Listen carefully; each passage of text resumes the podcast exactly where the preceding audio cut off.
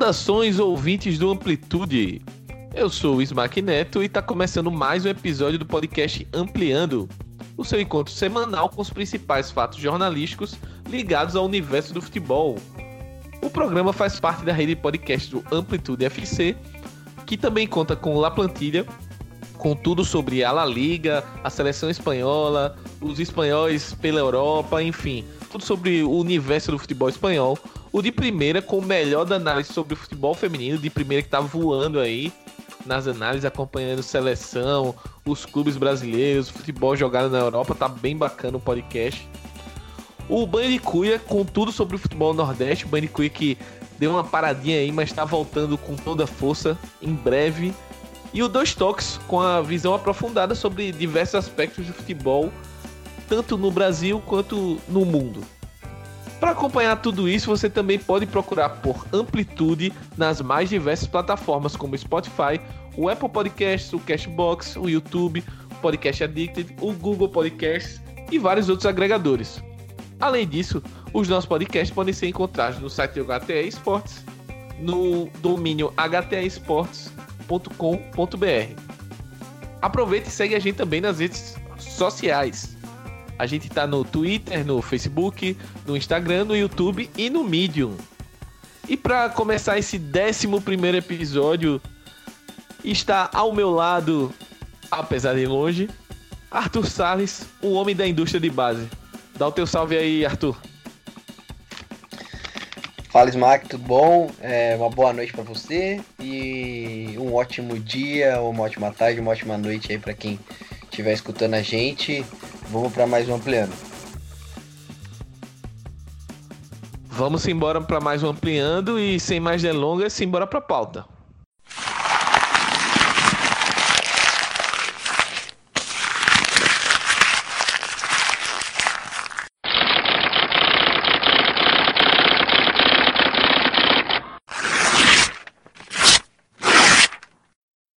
Bem, vamos começar o Ampliando 11 é, fazendo um resgate de temas que nós abordamos em episódios passados.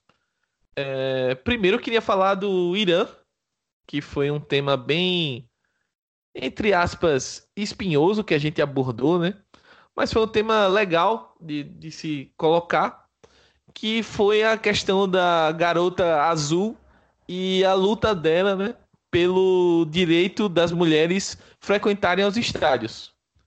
E acabou que houve essa permissão, que não é permissão, né? As mulheres conquistaram o seu direito de irem até os estádios, de frequentarem as praças esportivas e fizeram uma festa muito bacana, Arthur, lá no, no jogo da seleção contra o Kirguistão pelas eliminatórias da Copa do Mundo na Ásia, né? Então, o Irã, é, que é um país tradicionalmente muito fechado, com as suas questões culturais e religiosas é, relativas às mulheres muito é, particulares, digamos assim.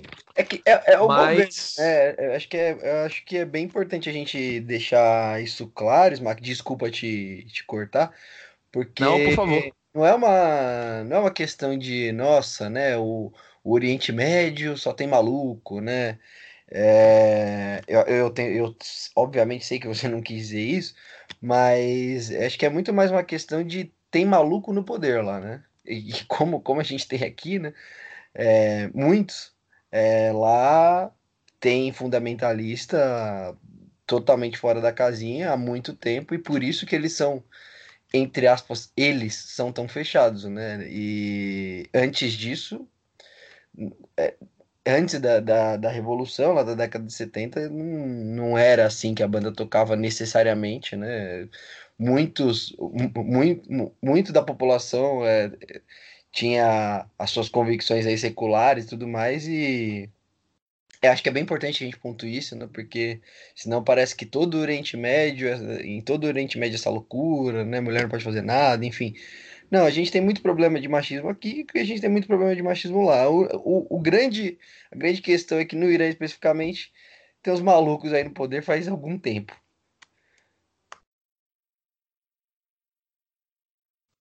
É, né? De maluco, o brasileiro tá bem escaldado ultimamente.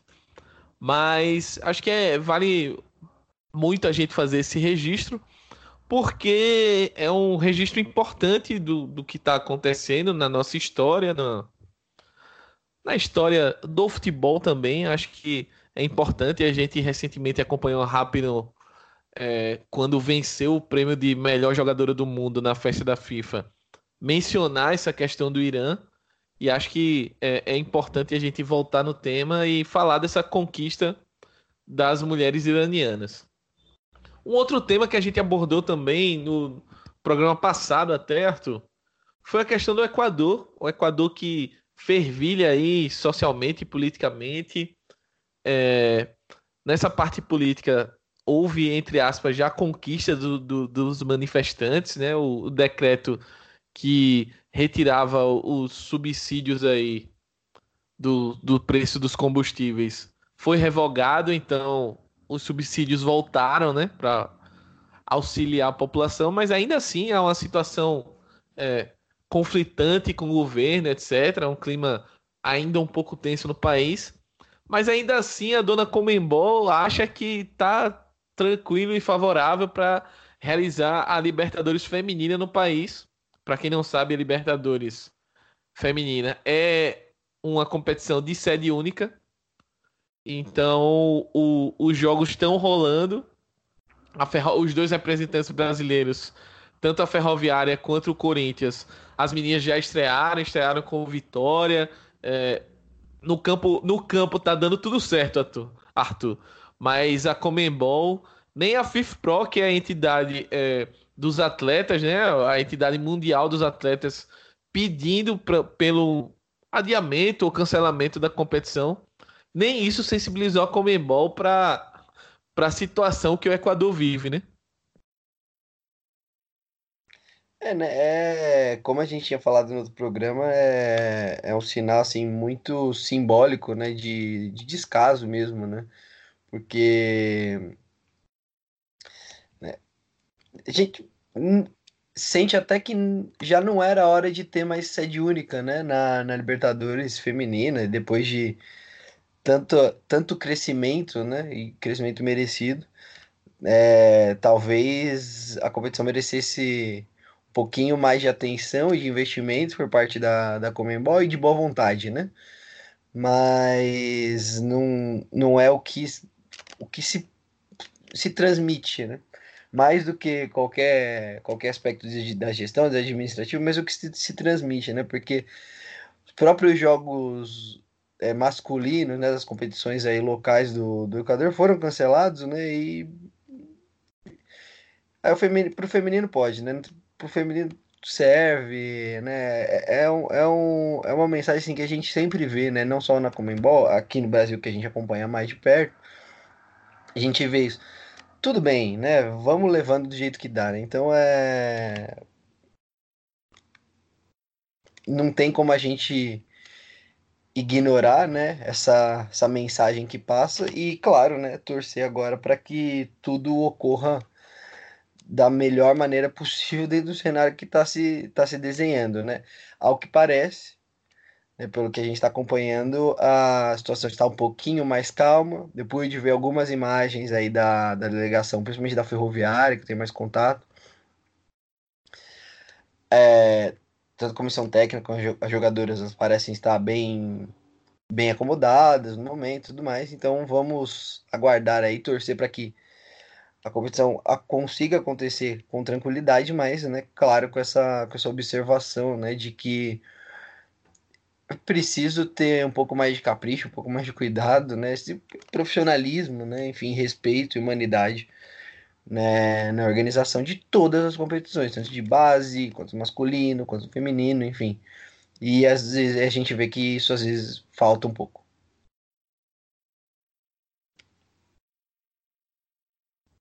Pois é, falta um pouco, eu acho que até bondade do Arthur, mas enfim, a gente espera que essa questão seja é, resolvida de uma forma ou de outra, que as meninas possam é, disputar a competição de forma tranquila e que a gente possa acompanhar aí o, uma Libertadores feminina bem disputada.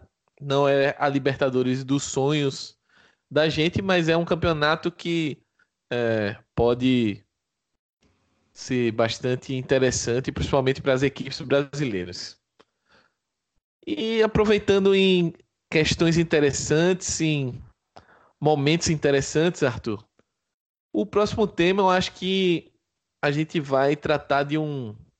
Começar a falar de um momento que eu considerei histórico no futebol brasileiro, que foi é, não necessariamente o um encontro entre dois técnicos negros da Série A, que por si só já é um, um, um momento diferente né, no nosso futebol, que infelizmente é, ainda é muito fechado para oportunizar os negros em posições como, é, entre aspas, de comando. Mas eu acho que o grande, o grande momento assim mesmo foi a coletiva do técnico que saiu derrotado da partida, o Roger Machado, treinador do Bahia, que em meio à sua coletiva, respondendo perguntas de jogo, ele acabou sendo perguntado é, sobre a campanha do Observatório Racial contra a Discriminação, né? O Observatório Racial do Futebol, que é comandado pelo Marcelo, faz um grande trabalho lá.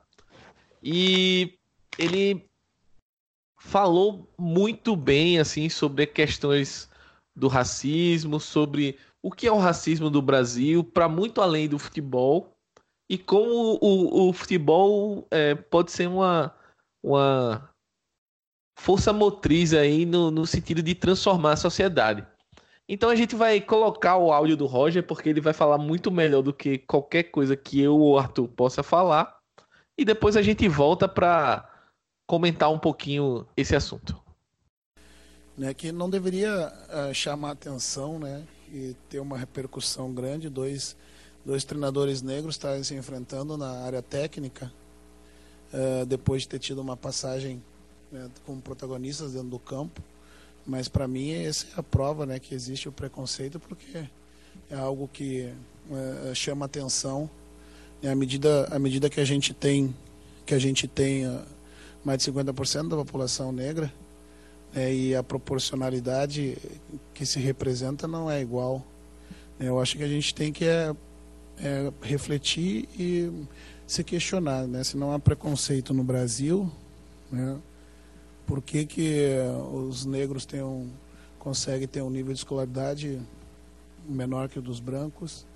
Né? Por que, que a, a população carcerária, 70% dela é negra? Por que, que quem mais morre são os jovens negros no Brasil? Por que, que os melhor, menores salários uh, entre brancos e negros são para os negros, entre as mulheres brancas e negras são para as negras, por que, que entre as mulheres, por que, que quem mais morre são as mulheres negras. Né?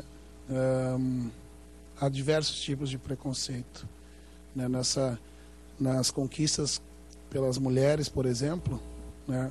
hoje nós vemos né, mulheres no esporte como você, né? Mas uh, quantas mulheres negras tem comentando esporte? Então, nós temos que nos perguntar: se não há preconceito no Brasil, qual é a resposta que tem relacionado a isso?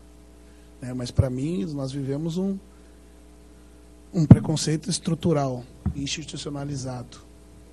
Né? E quando eu respondo para as pessoas entendo que eu não sofri preconceito diretamente, né, o, a ofensa, a injúria, né, ela é só o sintoma né, dessa grande causa social que nós temos, porque a, a responsabilidade de todos nós, mas a culpa desse atraso depois de 388 anos de escravidão é do Estado, né, porque é através dele né, que essas políticas públicas que nos últimos 15 anos foram institucionalizados, foram uh, uh, resgataram a autoestima dessas populações uh, que ao longo de muitos anos tiveram negado essa, assistências básicas, né? elas estão sendo retiradas nesse momento.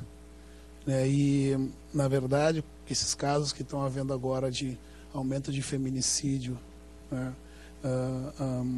a homofobia, né, os casos diretos de, de preconceito racial, como eu disse, é o sintoma. Né, porque a estrutura social ela é racista. Ela sempre foi racista. Porque nós temos uma, uma, um sistema de crenças e regras que é estabelecido pelo poder. Né? E o poder é o poder do Estado, o poder é o poder das, da, das comunicações, é o poder da, da igreja. Né? E quando essa, esses poderes não enxergam ou não querem aceitar e assumir que o racismo existiu e que precisa haver uma, uma correção nesse curso, né? uh, muitas vezes dizem que, que nós estamos nos vitimando ou que há um racismo reverso. Né? Sabendo a verdade é que, é que um, uh, 10 milhões de indivíduos foram escravizados, mais de 25 gerações. Né? Isso passou pelo Brasil colônia né, pelo Império e só mascarou no Brasil República. Né, e a gente precisa falar sobre isso. Nós precisamos sair da fase da negação. Né? Nós precisamos sair da fase da renegação. Nós negamos. Não, não fala sobre isso. Porque não existe racismo no Brasil em cima do mito da, da democracia racial. É, negar e silenciar é confirmar o racismo. Né? E a minha posição que eu ocupo hoje como como negro na elite do futebol brasileiro, é para confirmar isso. O maior preconceito que eu senti não foi de injúria racial. Eu sinto que é preconceito quando eu, quando eu vou no restaurante só tem eu de negro. Né? Na faculdade que eu fiz, só tinha eu de negro. Né? E hum, isso é a prova para mim. Mas mesmo assim, uh, rapidamente quando, quando a gente fala disso, ainda tentando dizer, não há racismo, tá vendo? Você está aqui. Você é a prova de que ele está aqui. Não, é só a prova de que há racismo, porque eu estou aqui. É? Desculpa se me alonguei. É, Arthur. É, a gente ouviu aí o áudio do Roger e eu acho que uma coisa que me chama bastante atenção é que ele é um técnico é, negro que treina um time que vem se engajando cada vez mais é, em questões sociais, e entre elas o racismo, mas como na fala dele ele menciona questões como homofobia, como a misoginia, é, a violência contra as mulheres, enfim. E para além disso, essa junção, é, o Roger ele tá trabalhando num lugar onde os negros é, são maioria. Quem, quem conhece Salvador sabe disso é, salvo engano, é a maior população negra fora do continente africano. E que ainda assim vive esse ambiente de que as posições de destaque na sociedade é, baiana, no caso na sociedade é, soteropolitana, ainda são ocupadas por brancos. Então, assim, ele está vivendo essa realidade do que ele descreveu. E é legal como a, a conexão dele com o clube e como o clube é, esse, esse posicionamento do clube dá respaldo a ele a ter esse tipo de posicionamento, né? É, é, eu acho que não é por acaso, né, que ele se, posicionou. Acho que o movimento é coletivo, né? É, se o Roger se sentiu impelido a falar sobre isso nesse momento especificamente, com certeza teve a ver com a presença do Marcão, teve a ver com, a, com o trabalho do Marcelo, tem a ver com o trabalho do que o Bahia vem, vem desenvolvendo há muito tempo. Então é um trabalho coletivo, né, de, de conscientização e de luta por, por melhorias e que a gente fica muito feliz, né, que isso possa ser debatido, né, porque não deve ser nenhum tabu, né? O, a história ela serve para que a gente entenda o que está acontecendo agora, para que a gente busque melhorar. Quem quer realmente que o mundo seja mais justo, né? Que o mundo caminhe, né? sendo bem, bem simples aí. Então, assim, né?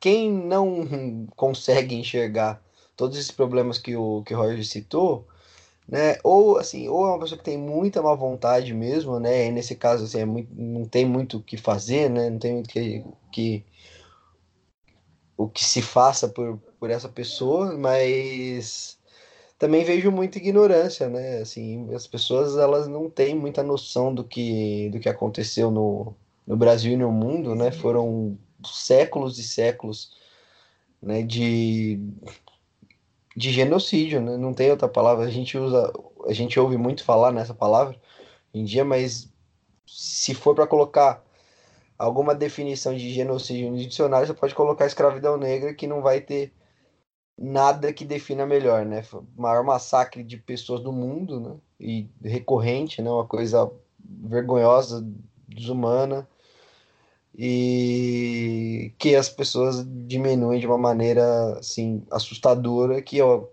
atribuo muito disso à ignorância. Então por isso que é tão importante que né, uma entrevista lúcida como essa ela seja ouvida aí várias vezes. Então quem quiser aperta uns botãozinhos para trás e ouve de novo aí que não vai estar tá perdendo tempo não, vai estar tá ganhando. Com certeza vai vai estar tá, no mínimo é, ouvindo uma provocação muito interessante que vai te fazer refletir. E para além disso, né, a gente pesquisando outras coisas para a gravação, é, eu me deparei com uma entrevista muito legal.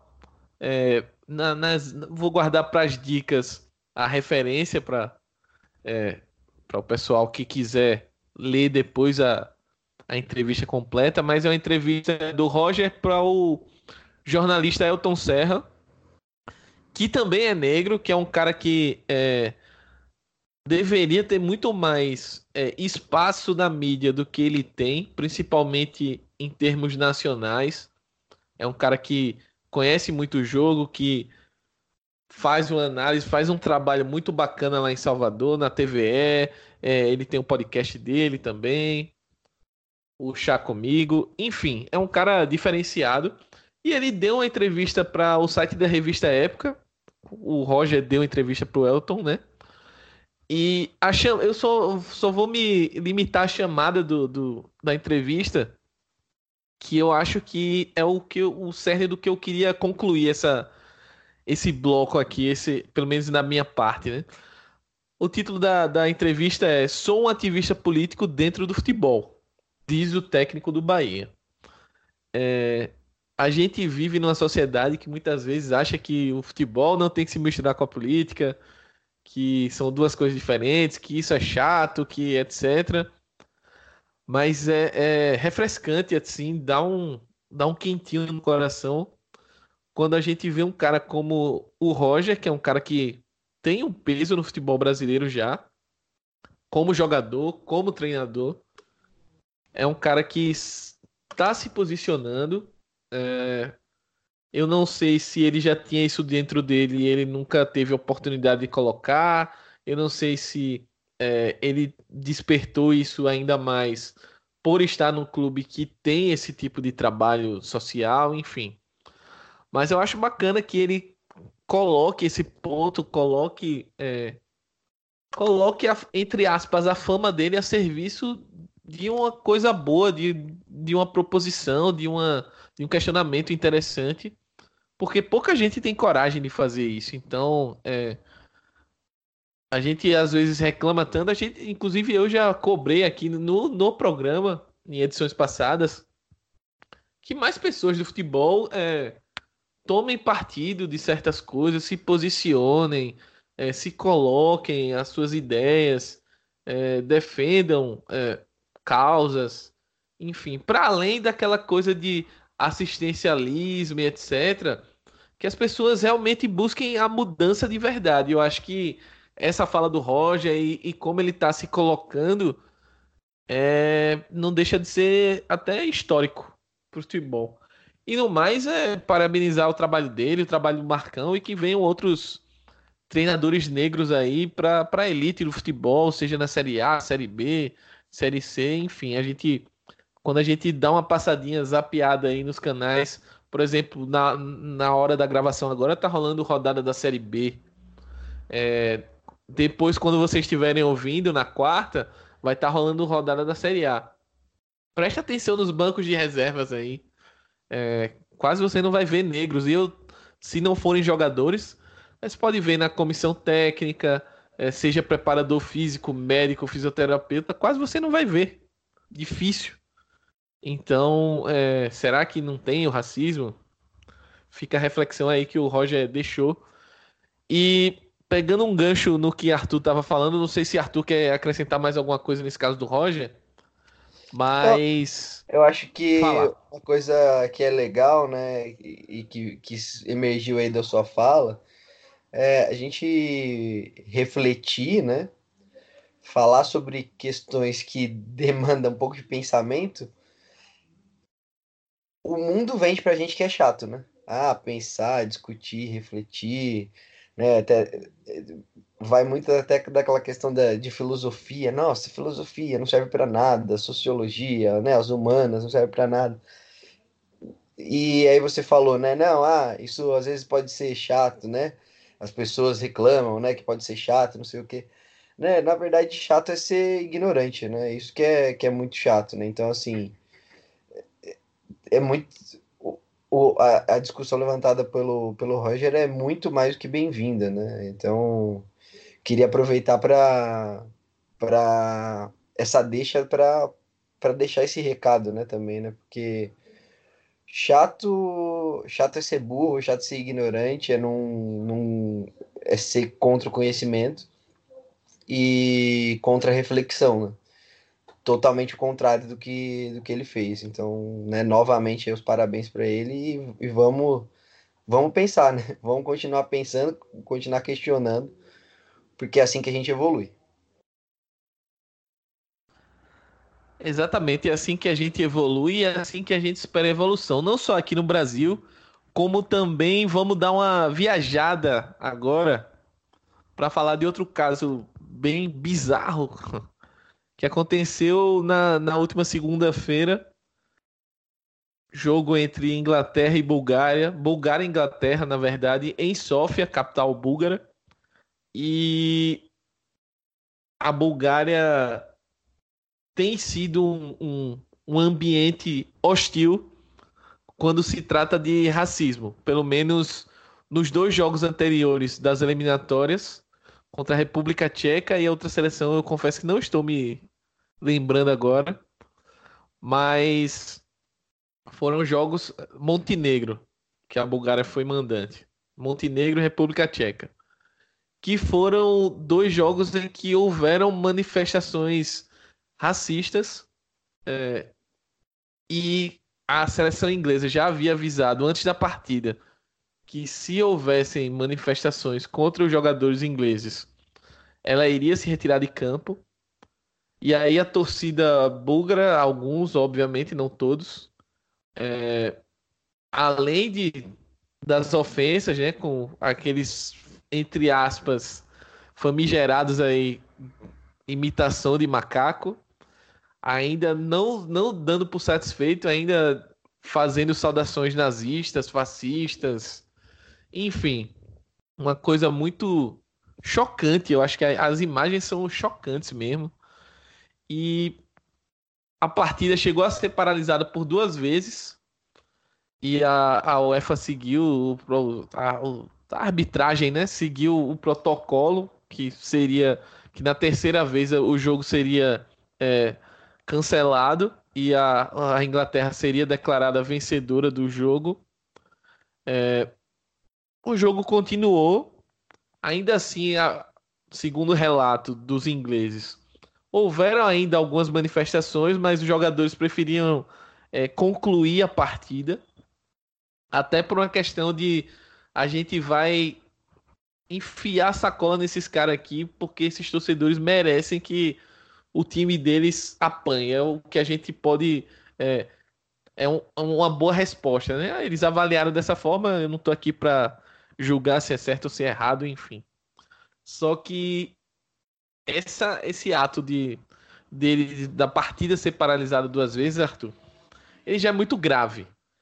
E para além dessa gravidade, é, já houveram repercussões importantes dessa história, né? O primeiro ministro, aliás, o ministro do esporte da Bulgária comunicou o corte de verbas da federação até que o presidente da federação pedisse renúncia.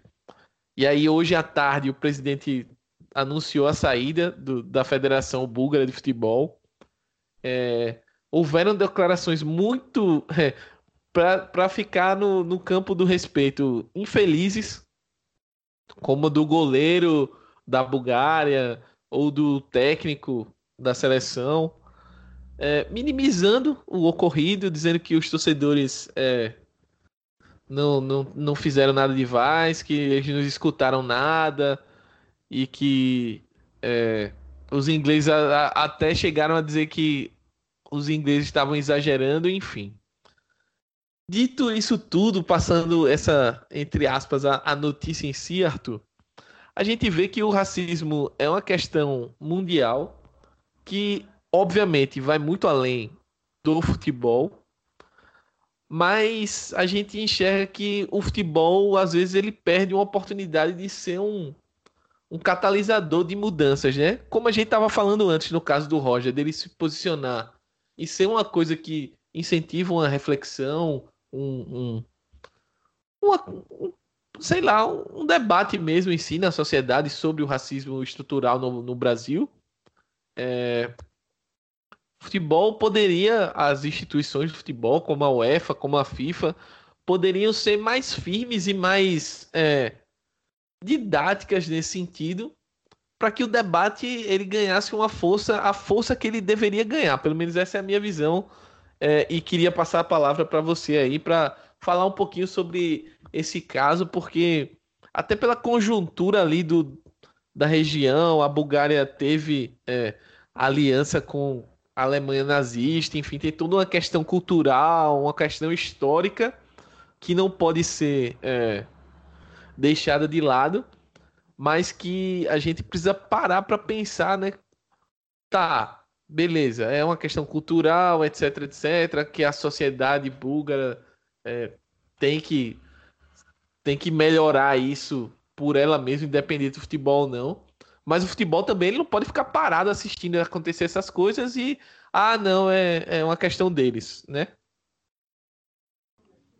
É, é, e aí nesse sentido, né, o futebol ele também ele tem esse essa possibilidade de mandar uma mensagem. Olha, isso daqui é inaceitável, né? Isso daqui a gente não pode conviver. É, é, é impossível de, de, de continuar vivendo da maneira como, como a gente está vivendo. Né? Ter essa, é, passar essa mensagem né, de uma maneira clara, comunicar isso. É, e isso, obviamente, que no mundo ideal né, as medidas enérgicas, medidas exemplares, e aí nesse caso eu acho que cabe um pouco do, da punição mesmo, é, elas poderiam vir das, das federações, né? Suspensões por 5 anos, 10 anos, 30 anos, enfim. Né? Mostrando quanto esse tipo de comportamento é nojento e inaceitável mesmo. Mas, por outro lado, a gente fica muito feliz por tá, estar vendo é, movimentações cada vez mais contundentes dos próprios jogadores, que não são os elos mais fortes aí dessa, dessa cadeia, mas são muito fortes. Né? E juntos, principalmente, eles, eles têm um poder muito grande. Né? E, na verdade, né, no fim das contas, se realmente trabalhassem todos juntos, aí sim seriam o elo mais forte, porque afinal são eles que que fazem o espetáculo são eles que movem o grande público, né? É, e, e, atraem a atenção né, das pessoas, né? Ninguém liga a televisão sai de casa para assistir os dirigentes, né? Então, mas nesse momento, né, dada, dada a organização atual do futebol, eles não são é, ainda, e acredito que por algum tempo, pelo menos, não são né, o, o elo mais forte, mas podem fazer muita coisa, né? É, tanto os jogadores como a comissão técnica, as comissões técnicas, e é bacana que a gente veja esse, esse tipo de movimento, né? Então, né, temos esse lado de talvez, né, necessitarmos de ações mais enérgicas, né, mais contundentes, de punição mesmo, né, por parte das federações, é bacana esse movimento dos, dos clubes. Mas, por outro lado, também vejo que é aquela, a, que, a questão da, da ignorância ela, é, ela é recorrente, né? Assim como as pessoas que aqui no Brasil, né, a gente vê que é muito comum, né, que se negue, né, o, o racismo, né? E quando, quando se você tem um pouco de boa vontade, ele tá escancarado na sua frente, quem tá tendo esse tipo de atitude, com certeza não teve acesso né, a, a uma educação de qualidade. Né? É, é muito claro isso. E isso né, não é só educação necessariamente formal, também é. Eu acho que é muito disso, né? E vai muito para as ciências humanas, né? Para questionar, mas é assim mesmo, né? Pô, mas eu sou melhor do que alguém porque, né? O que está por trás dessa afirmação, né? Vamos estudar um pouco da história, né? Enfim, né? E, e tudo que a gente sabe que, que envolveu, né? A criação dessa desse jeito de pensar tão estúpido, né? Então acredito que, que, que isso esteja totalmente ligado a esse comportamento de, de massa, né? Esse comportamento burro.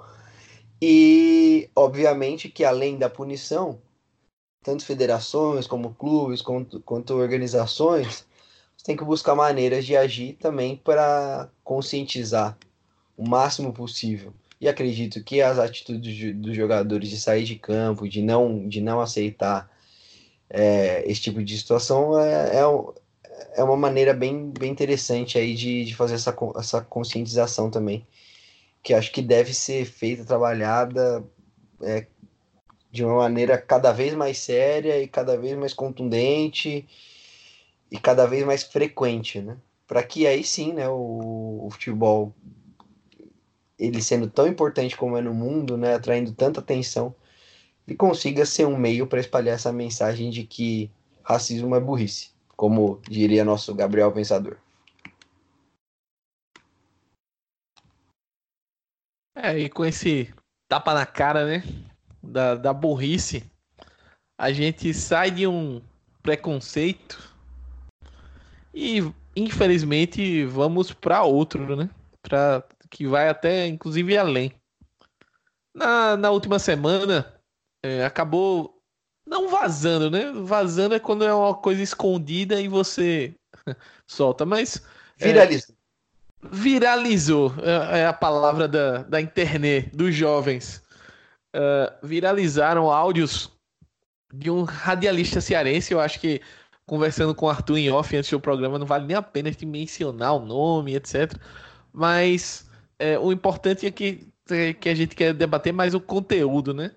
Ele utilizou várias expressões é, ridículas, nojentas, enfim, para defender que mulher não tem espaço no futebol, que é, mulher não tem o que fazer no futebol, que não tem que mulher trabalhar no futebol, nem jogando, nem reportando, uh, nada, nem é, como árbitro ou bandeira, enfim.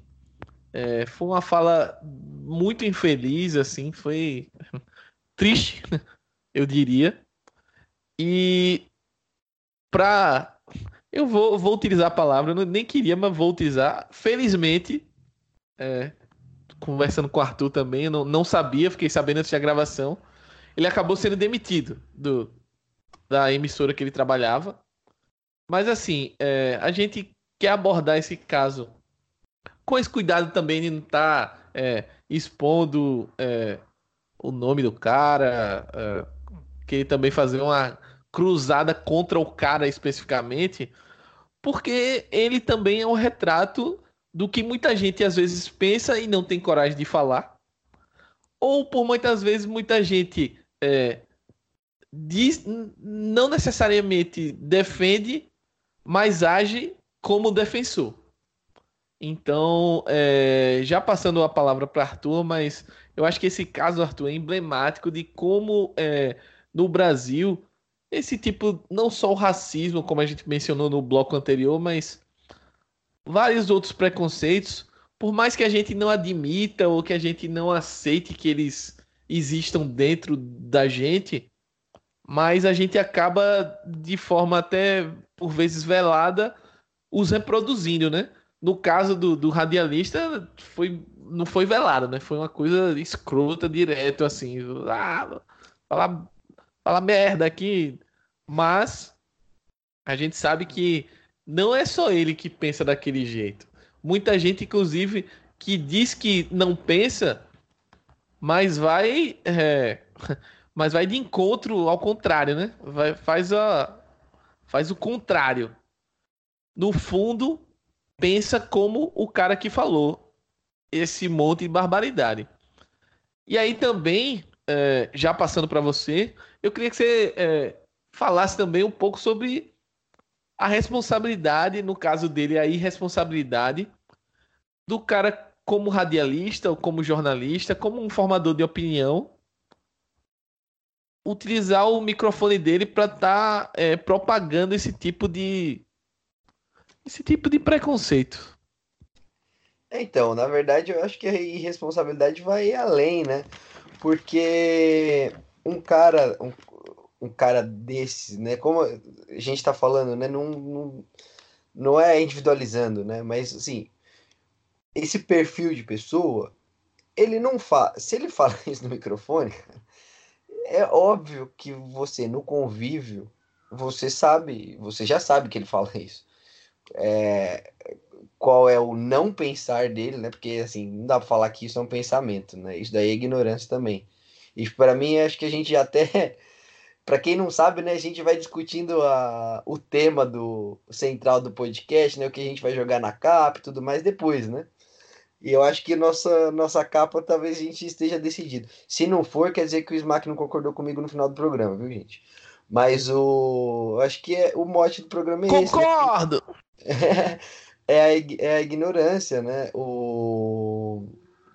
E a fala dele, assim, é, é chucra, né? Assim, de quem não teve muito acesso a um pensamento diferente, a, a assim, realmente questionar, né, o porquê que tudo é assim desse jeito mesmo, se isso realmente está certo, né, se realmente existem é, é natural, é normal, é aceitável que existam os papéis predefinidos e que o homem não possa gostar de fazer alguma atividade que teoricamente é feminina e vice-versa, enfim, né? O cara não teve acesso a isso na vida inteira dele. E isso é triste por ele. O, o grande problema é que alguém acima dele permitiu que ele tivesse esse espaço público para propagar esse não pensar. Né? E aí sim é algo a se questionar né, em relação à estrutura do jornalismo mesmo, né? Poxa, como que se chega nesse absurdo, né?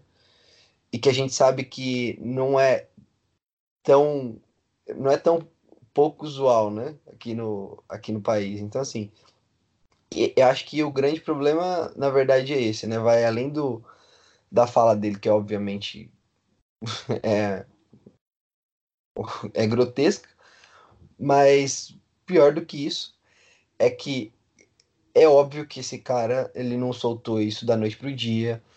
O comportamento dele é esse desde sempre e, e ninguém barrou né? Ninguém todo mundo achou que estava normal, né? O pessoal que toma decisão, o pessoal que está acima dele, ninguém se sensibilizou com isso e aí saiu essa pérola aí e óbvio, né? Depois que a desgraça está feita, o pessoal vai atrás de corrigir. Mas poxa vida, né? Acho que dava para ter feito alguma coisa antes.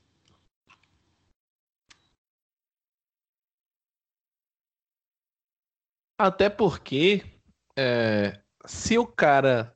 O tom do programa, para quem ouviu o áudio, é um tom bem descontraído, aquela coisa meio de conversa de boteco tal, com, com o pessoal de uma idade mais avançada, que tem outra mentalidade, tem outra cultura, etc. Mas não justifica. Isso não justifica de forma alguma.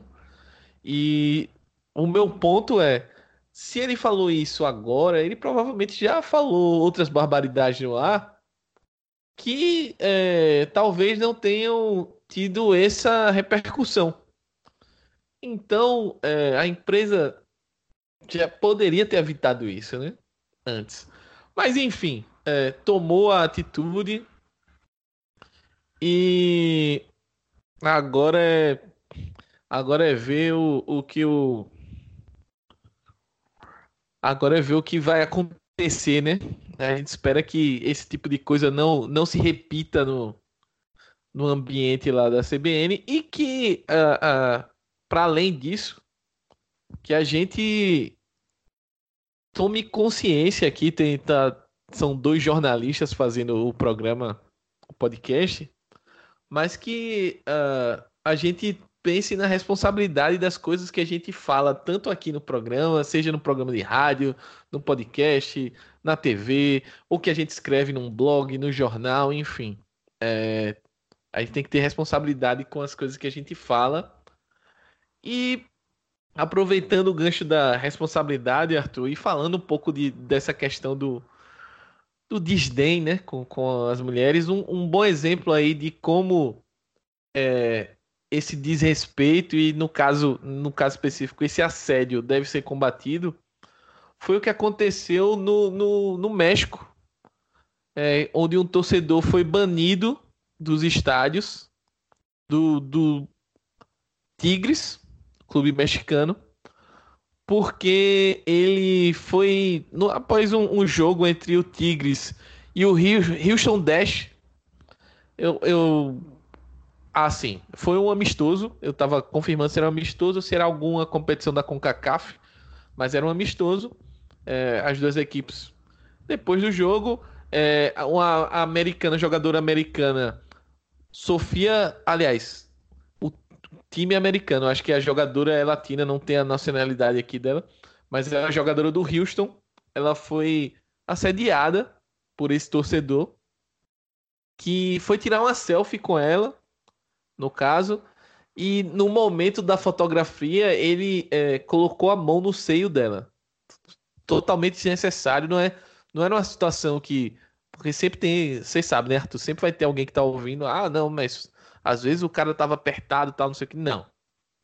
Tava na situação que era tranquila, ele poderia fazer qualquer coisa com a mão que não aquilo. É, mesmo não tem desculpa, né? Você cai, você, você cai de cara no chão, mas você não faz isso, cara. Exatamente. Assim. Desculpa mas... por fazer aí, não. Não, eu concordo totalmente, mas sempre tem aquele que, ah, não, mas estava apertado, ou foi sem querer, ou tá. Não. Não foi o caso. Então, assim, é, com a divulgação das imagens, etc., é, o torcedor, obviamente, foi identificado. A Procuradoria Geral do Estado de Nuevo León, que é onde fica o Tigres, abriu investigação sobre esse incidente e aí o próprio clube, é, antes de dessa investigação prosseguir, a investigação é, estatal, né, digamos assim, o clube soltou um, um, um comunicado, é, condenou a atitude e acabou excluindo o, o torcedor, banindo ele pro, do estádio do Tigres.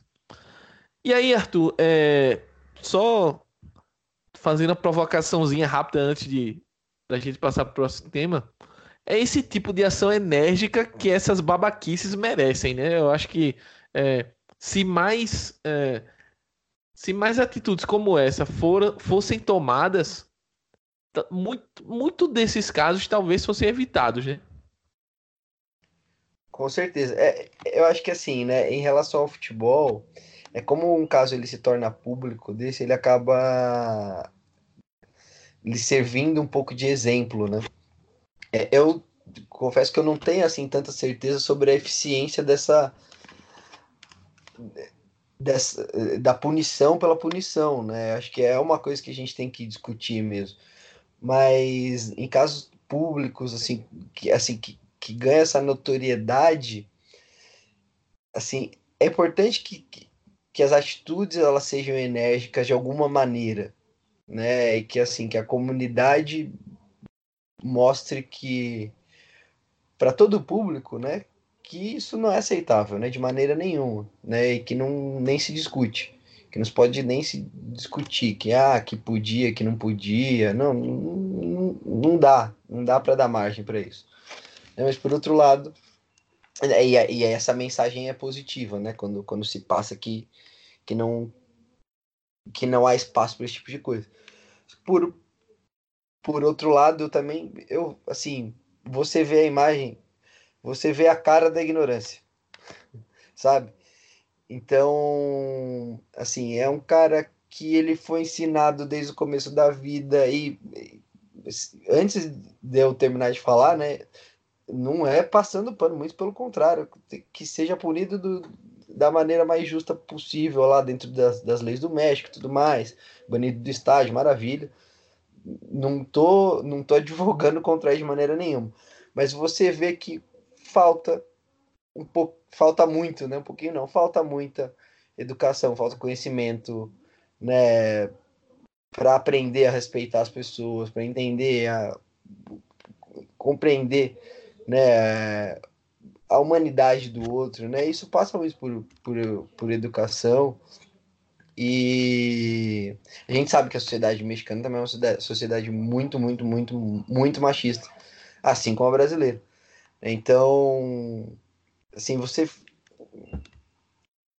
lamenta muito, né, que, que aconteça esse tipo de coisa ainda. É, é, é lamentável, é triste, mas não, não tem jeito, né? Não dá pra, não, não dá para deixar passar de jeito nenhum e muito menos ainda num, num ambiente assim que é um ambiente que tem que passar uma mensagem boa, né? Uma mensagem de que a gente tem que respeitar uns aos outros, né? E que não tem lugar para nenhum tipo de preconceito ou opressão, né? E, e aí, vida, nesse caso, vida que segue, né? Parabéns aí por, por todos os envolvidos por, por não aceitar esse tipo de atitude.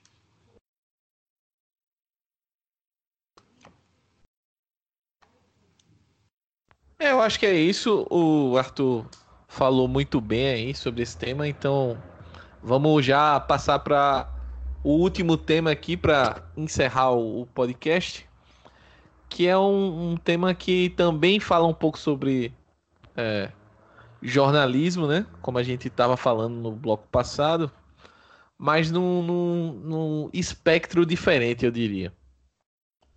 Que é um, foi uma matéria que a gente pescou do, do site da Rádio Jovem Pan, falando sobre a questão de, da possibilidade do projeto de lei, né, que, que existe, para que as emissoras de rádio é, passem a serem cobradas para pelos direitos de transmissão das competições nacionais, as competições organizadas pela CBF.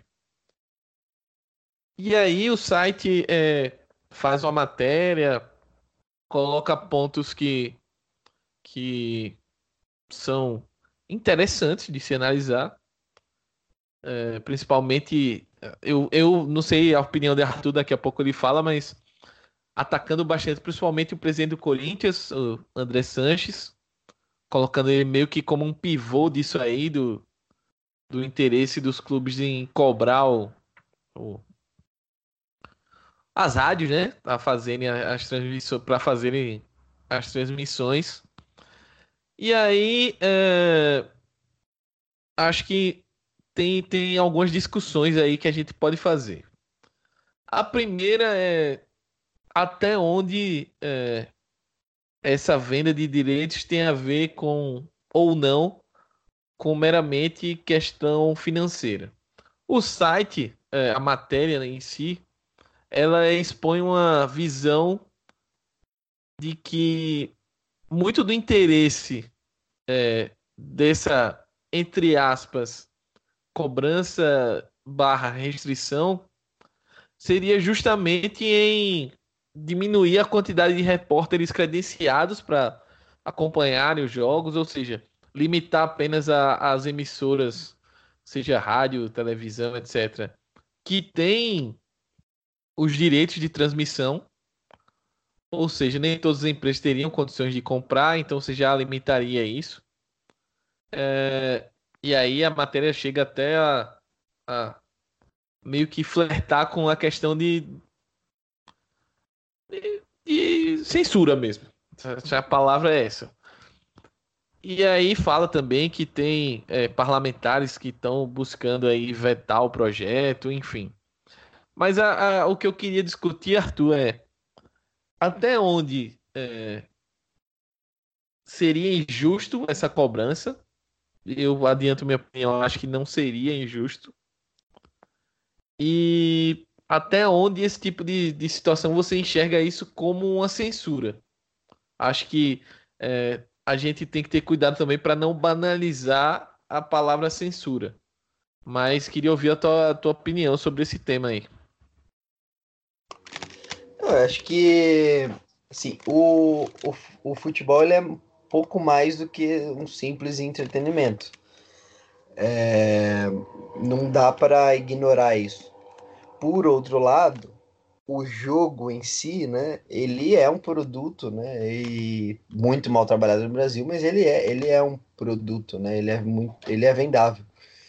Então, se as emissoras de rádio elas vendem os anúncios dela né, nos, nos intervalos e durante os jogos, né, acho que faz bastante sentido que elas paguem para quem produz. E será mesmo né, que a CBF seria a legítima possuidora dos direitos sobre os jogos, né, se a gente for pensar numa justiça, né, porque quem né, produz os espetáculos mesmo né, são os jogadores, os clubes, enfim. Né, mas, de qualquer maneira, né, ela, a CBF acaba sendo a organizadora do, dos campeonatos, os clubes aceitam, jogadores ainda mais, né? Então, enfim, né, para não para não entrar num redemoinho aí de, de reflexões, a CBF é a detentora dos direitos do campeonato, que é muito questionável, né, como eu já falei. É, a gente poderia discutir sobre é, horas sobre essa questão, mas as emissoras elas estão cobrindo um evento esportivo. Tenta entrar no show do. Sei lá de quem veio aqui fazer show recentemente, do Iron Maiden, enfim. Você não vai entrar, né? Não, vou cobrir aqui. Você está censurando o meu trabalho de jornalístico do evento. Né? Eu vou cobrir o evento. Você não vai entrar. Então, assim, você não vai poder transmitir também. Então, assim, é... outros eventos, enfim. Foi o primeiro exemplo que me veio à cabeça. Então, acho que não é não é injusto, né, ou não deixa de ser legítimo a princípio. É claro, né, que tem essas outras questões envolvidas. Também, é, né, não, acredito que a maioria dos ouvintes não saiba, né, é, eu trabalhei, trabalhei muito tempo em rádio, até não sei se você, se você já tra trabalhou, mas não sei como funciona, mas já, eu já fui muito, eu fui por muito tempo repórter de, de quadra, né, de, de campo, né, na, em Bauru, né, e eu sei da importância do trabalho de muitas rádios regionais para difundir o esporte. Não é o caso de uma Série A. Uma Série A não, não demanda tanto desse trabalho das rádios, que também tem sua importância, mas de difusão, né? Os times já são muito bem estabelecidos, né? A maio, pelo menos a grande maioria deles. Mas é, é, e aí nesse caso é importante que, que, se tenha um pouco de noção também, né? Nós vamos vender os direitos o quê? Da série A, da série B? Maravilha. Acho que não, não vejo grandes injustiças das grandes rádios pagarem para transmitir esses jogos. Né? Valores razoáveis, justos, enfim.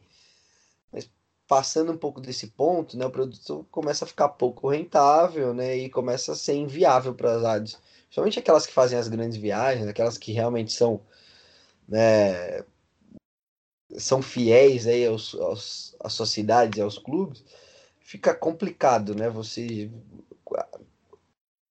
conseguir cobrir todos os custos da logística da viagem e tudo mais, da equipe de reportagem, né, o narrador, comentarista, alimentação, hospedagem, enfim. E além de tudo, pagar por um direito de transmissão de um campeonato que não, não é necessariamente aquele mais vendável de todos, né? Então, é, é, acho que essa é uma questão importante. E talvez, né, é, é também buscar um espírito de conciliação. Ah, agora, a partir, a partir de agora, do nada, eu vou começar a cobrar. E aí a gente sabe, a gente obviamente sabe que tem muita coisa por trás, é, é briga, é interesse de um, interesse de outro, vou, né, a gente, eu particularmente não sei o que, que pode estar envolvido nessa, nessa proposta, mas partindo do pressuposto que a gente está no mundo ideal, seria muito bacana que houvesse um trabalho em conjunto, né? Porque o trabalho é, para divulgação mesmo do campeonato, né? Valorização das rádios. Ah, não, elas vão vão pagar, né? As, as parceiras aqui vão pagar para transmitir, mas a gente também vai valorizar, vai ter trabalho, vai ter um trabalho de divulgação à parte nas rádios, né? Programas exclusivos, enfim, né? Tudo buscando um, um, uma melhora, né? Na divulgação, né? Que, e que seja bom tanto para as rádios quanto para os clubes, quanto para a CBF, enfim. A gente, a gente sabe que isso falta bastante. Futebol, mas no mundo ideal, acho que a gente poderia sonhar com, com, com atitudes nesse sentido, né? Atitudes que buscassem né, o ganha-ganha, né? Que todos ganhassem. Mas, obviamente, a gente sabe que não é bem assim que funciona. E, e aí, nesse caso, fica todas, ficam todas essas reflexões. Justo é, mas com toda. com essas. com esse pé atrás aí, né? Porque, porque é, são muitas questões envolvidas né? nessa, nesse cenário.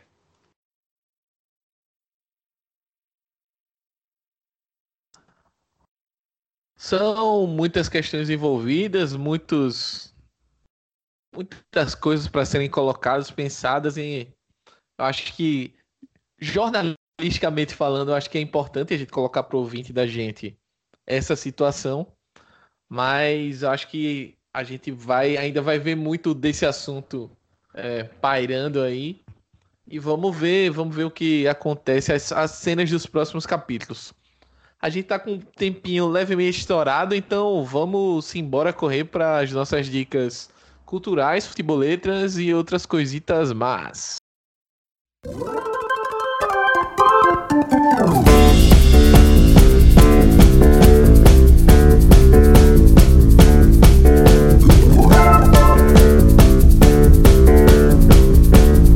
Começando com as minhas dicas futeboleiras.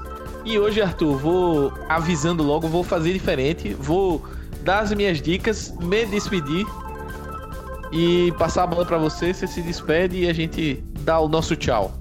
É, começando, são duas dicas minhas. É, a primeira dica é uma dica de um podcast. É o podcast Bola Presa de Basquete. Só que o, último episódio que saiu nos feeds sexta-feira, é, ele fala sobre uma questão muito interessante que é a treta entre NBA e a China que tá, tá rolando, tá pegando muito forte lá nos Estados Unidos, na própria China. É, deu, deu um problema até geopolítico quase. É, jogadores se posicionando. É, tudo isso começou pela questão de Hong Kong, a gente é, chegou a mencionar aqui no programa também. É, os protestos que acontecem em Hong Kong por mais liberdades, por mais é, direitos já que Hong Kong é um território chinês que tem um regime diferenciado do, do, da China continental, digamos assim, mas que vira e mexe vive essa tensão de ser ou não ser é, é, libertado, digamos assim, né? A, a, palavra não é libertado, é ter, ter a sua emancipação. Acho que é grande é, o grande ideal de algumas pessoas, outras só querem ter mais direitos, mais liberdades, enfim. E aí um, um general manager da, do Houston Rockets, que é uma das equipes da, da NBA, tweetou algo apoiando é, esses protestos em Hong Kong. E isso deu o maior rolo com a NBA, até pelo volume de negócio que a liga tem com a China, enfim. Para entender muito mais do que essa explicação vaga que eu tô dando, eu recomendo o podcast, tá muito bom. Fora que para quem gosta de basquete é, é, referência total bola presa, mas esse episódio em si, como ele vai muito além do basquete, eu é, deixo como dica aí. E a minha outra dica é a entrevista do Roger Machado pro Elton Serra, pro site da revista Época. Podem procurar, porque tá muito bacana. O Roger falando sobre várias coisas, é, repercutindo um pouco mais a fala dele na coletiva. E é uma entrevista que dá pra, dá pra sentir muito a simbiose dele com o Bahia, com o clube, com o lugar onde ele tá morando e com é, como ele tá aparentemente ele tá se sentindo mais negro e tá se sentindo muito mais à vontade de expressar isso, expressar o que ele pensa, o que ele é, é, entende, tanto na parte política como filosófica, enfim. É uma entrevista muito bacana. No mais, é isso. Vou, vou me despedindo por aqui antes de dar o meu tchau final. Vou passar a bola aqui para Arthur dar a sua dica e o seu sua despedida. Grande abraço, Arthur. Mais um ampliando para conta. Maravilha. E como né, falamos muito aí sobre conhecimento, né? Eu vou sugerir, né, um livro que é bastante denso, né? Ele pode até ser um material de pesquisa, né, para quem se interessar em comprar, enfim, é, mostrando que futebol ele é muito mais do que só um esporte mesmo, né? E toda sua relação com a sociedade, com a história, né? Enfim, muito é muito bacana mesmo. Tem vários capítulos interessantíssimos. E ele chama A Dança dos Deuses, Futebol, Sociedade e Cultura. É do professor Hilário Franco, Franco Júnior. Então, né, para quem quiser pesquisar aí, é, é, da editora Companhia das Letras, pelo menos essa edição que eu tô, que eu tô na mão aqui, é um livro verde né? É, e ele aborda, né, todos esses aspectos aí, né, sociedade, cultura, história, né, enfim. Então fica a minha recomendação. Repetindo o nome do livro, A Dança dos Deuses, Futebol, Sociedade e Cultura. O autor é o Hilário Franco Júnior. Deixo aí também meu abraço e, né, agradecendo a audiência, o carinho de quem ficou aí até o final escutando a gente. E obviamente um grande prazer fazer esse ampliando número 11 com vocês, Mac. Até mais. O prazer sempre é todo meu, grande parceiro Arthur. Então é isso, galera. Para você que chegou até o final aqui do programa, queria só pedir para você nos agregadores que tem esse tipo de avaliação, você apertar o coraçãozinho, dar cinco estrelas, é, compartilhar com seu amigo, com a sua família, com a galera que quer, gosta de ouvir podcasts, porque esse tipo de trabalho de formiguinha é o que ajuda a gente a chegar a mais gente, a mais pessoas escutarem o nosso programa. No mais é isso, queria agradecer, grande abraço e até a próxima. Tchau!